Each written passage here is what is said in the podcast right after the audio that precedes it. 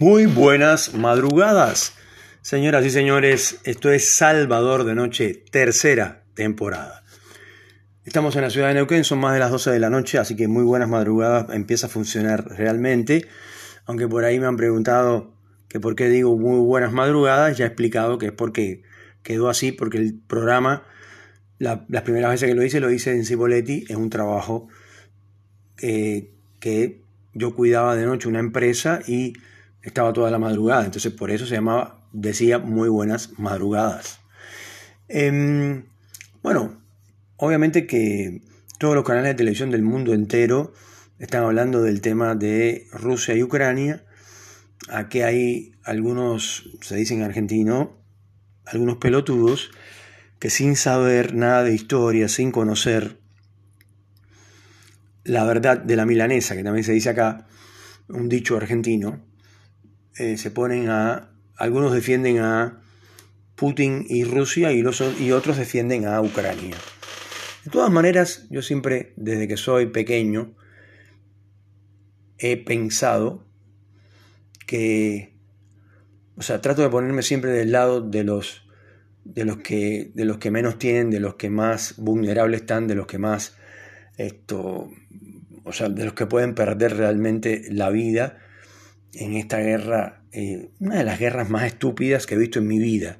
Entonces había un, un tipo de acá de TikTok diciendo que por qué no se meten con Rusia, o sea, decía que los americanos son unos cagones, quiere decir son unos cobardes, porque no se meten contra los rusos, que tienen más ojivas nucleares que ellos, y se meten contra, decía, contra, contra países chiquitos como Afganistán. Afganistán no es un país chiquito. Este tipo no sabe ni dónde está parado. Y además decía que Libia era un país chiquito. Tampoco Libia es un país chiquito. Hay muchos países más chicos territorialmente hablando, que me imagino que es a lo que se refiere este tarado, que eh, dice que, o sea, que los americanos son unos cobardes y que tendrían que, o sea, para demostrar su hombría, o quien, la tiene más larga tenían que haber atacado a los rusos. Si hacen eso, se forma la Tercera Guerra Mundial y este muchacho no tiene ni idea de lo que eso puede ser. El desastre, eso no le conviene absolutamente a nadie. Entonces, una taradez ponerse de acuerdo, a menos de que uno debería en democracia respetar las opiniones de los demás, cuando alguien dice una opinión estúpida, también se le puede señalar. Siempre y cuando uno respeta el concepto. El tipo no sabe dónde está parado, dice que Libia y Afganistán son países chiquitos, es una estupidez, y menos mal que no se, no se le ocurrió decir Irán, que es uno de los, de los países más grandes del Medio Oriente, después de Arabia Saudita. Em, resulta que este muchacho se ve que no ha estudiado bien la geografía del Medio Oriente, em, y entonces, bueno, acusa a los americanos de cobardes, porque eh, no se fueron contra los rusos. Esto es así, muchacho, para que aprendas el nivel de estupidez que tienes. Los americanos si invaden a los rusos, va a ser una guerra desigual, pero esta vez, aparte, porque tienen el doble o el triple, no de cabezas nucleares, pero sí de armamentos, tecnología y mejor ejército. Entonces, si los americanos les caen arriba a Putin, lo van a hacer polvo.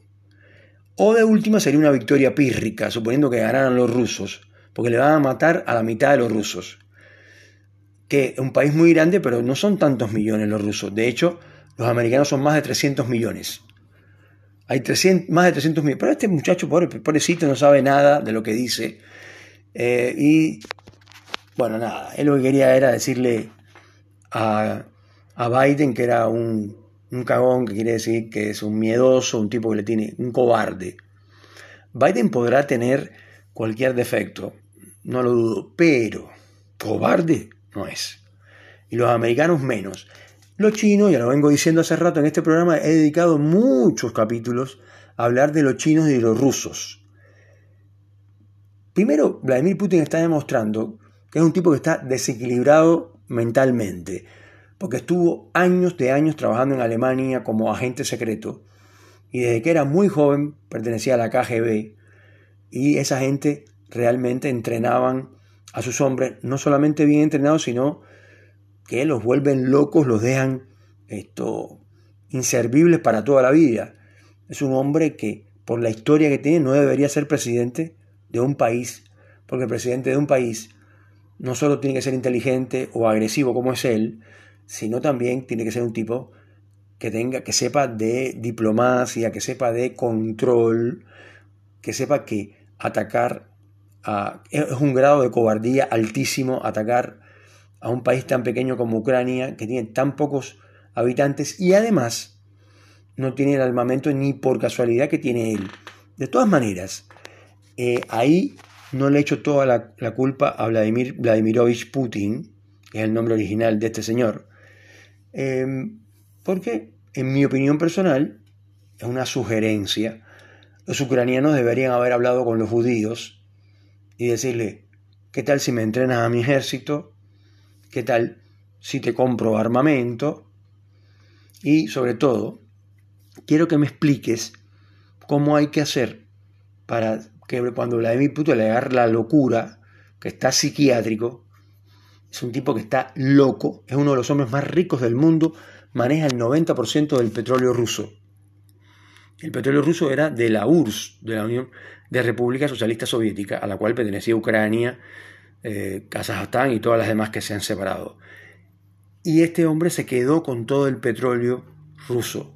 Pero no solamente, además en Rusia, en Rusia hay mucho petróleo. Pero no solamente él quiere eso, también quiere tener a Ucrania de su lado y que sea de él, que vuelva a ser una república soviética, en este caso rusa. Entonces, por ningún lado se puede esto, defender a Putin.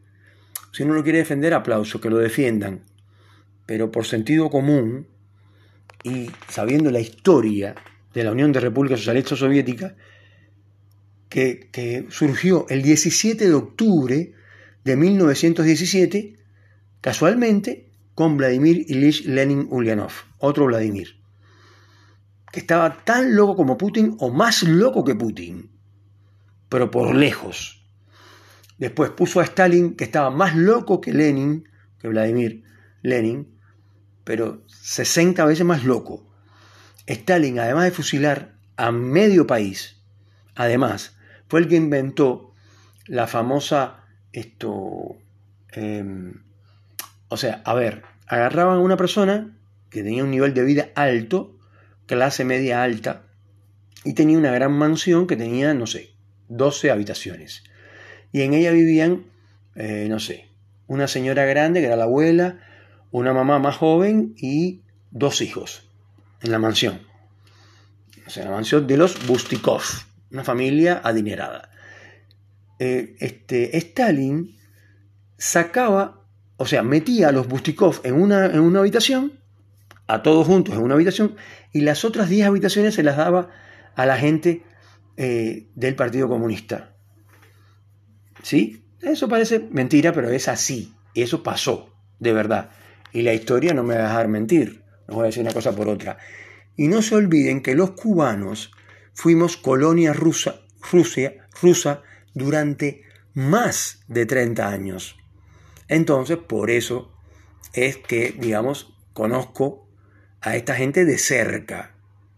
Por supuesto que los rusos de ahora no tienen nada que ver con los rusos que yo conocí, que además de que no se bañaban porque ellos estaban acostumbrados a estar en la taigá eh, con sesenta y pico de grados bajo cero, entonces imagínense, estar en Cuba con 35 grados de calor y una humedad relativa de 100, porque no había más, pues si hay más seguramente, eh, tenían un olor pobre, las mujeres andaban con todas las piernas así sin afeitar, esto, casi todas las mujeres tenían dientes de oro y casi todas las mujeres estaban pasadas de peso, muy machistas los rusos. Eh, ellos iban atrás, el hombre va atrás 4 o 5 metros y delante va la mujer con el cochecito y los dos niños, los tres niños, no importa. O sea, y además estaban súper pobres y iban a Cuba a cambiar cosas, jabones y katiushkas, esto, em, las muñequitas que son de madera. En fin, conozco a los rusos como la palma de mi mano. Entonces, em, la verdad es que me pareció una estupidez lo que dijo este tipo, pero bueno, sí, está bien, hay que respetar el criterio del, otro, aunque no sepa, aunque sea analfabeto. Pero bueno, está bien. Diciendo que Vladimir Putin, de Vladimir Putin se puede decir lo que ustedes quieran, pero no digan que es buena gente, que es estable, que es eh, un tipo que sabe mucho de diplomacia internacional, que es incapaz de hacer algo abusivo. Él está diciendo que él está atacando a Ucrania porque en Ucrania hay neofascistas que se la tenían agarrada contra los rusos que viven en el Donbass. Una justificación de las más estúpidas que he escuchado en mi puta vida.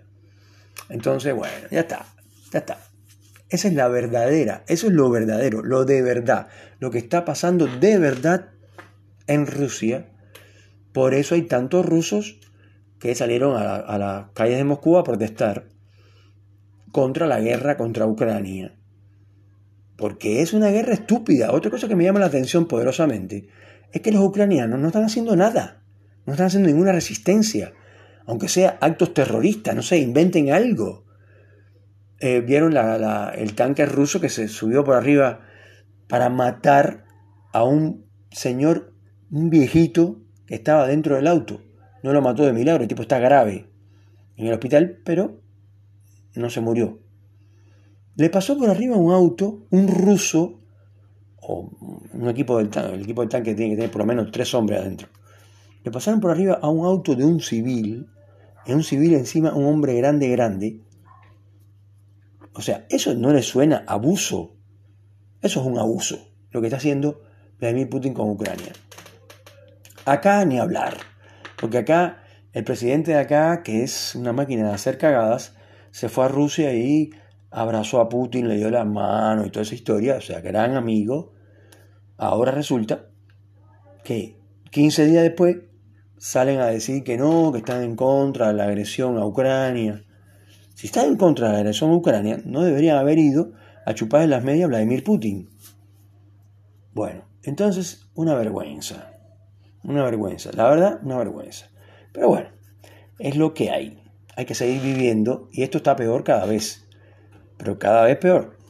Entonces, bueno, nada. Vamos a saludar a la gente de eh, Australia, Japón, Rusia, Alemania, eh, Italia, Francia, España y Portugal y eh, Suiza, que en Berna, la capital de Suiza, nos escuchan, escuchan en nuestro programa llamado Salvador de Noche, en este caso tercera temporada. Después saludamos a la gente de Canadá, a la gente de Miami, como siempre. Siguen liderando el rating con 64%. Se escucha el programa en, el estado de la Florida, en, en la ciudad de Miami, y otro tanto en la ciudad de Tampa, donde está mi equipo creativo que me ayuda muchísimo siempre. Los muchachos hoy me mandaron, o sea, me ayudaron con un programa y con una página para bajar estos videos y cosas así. Así que les agradezco muchísimo, ya les agradecí personalmente. Y esto en Cuba saludamos a Santa Clara, la gente de Cienfuegos, la gente de La Habana, Bogotá, en Venezuela, esto, Bogotá, la capital de Colombia, y Caracas, la capital de Venezuela. Y después tenemos Uruguay, Paraguay, y Santiago de Chile. Acá en Neuquén saludo siempre a Mauricio, que hace rato que no sé de él, a Pablo, que hace un rato le pasé un pendrive lleno de música y videos. Y esto, por supuesto que saludamos a eh, la gente de, de Cipoletti. En Cipoletti saludamos a Karina y a Angélica Domínguez, que está de vacaciones. Em, a Cacho en Fernández, en Fernández Oro, en Allen a Don Diebre y la familia García, y por supuesto en Roca Karina, y por último a Tony, lo saludamos como siempre, a Tony y a Luis, otro de los choferes de la línea Coco, que ya no estoy usando porque al quedar desempleado ya no tengo que ir a la ciudad de Cipoletti hasta que Dios quiera aparezca un, un trabajo. Ya ha pasado un mes y He tenido algunos contactos importantes, pero nada de resultados. Así que bueno, eh, ustedes se pueden comunicar conmigo a través de salvadordenoche.gmail.com Cualquier cosa eh, que me manden algún, algún contacto para entregar el currículum, para ver a personas que alguien conozca, si me pueden ayudar con eso, les voy a agradecer. No se olviden de enviarme un email a salvadordenoche.gmail.com Señoras y señores, esto fue Salvador de Noche, tercera temporada desde Neuquén Capital, cuando son las 12 y 35 de la madrugada. Muchas gracias por escucharme.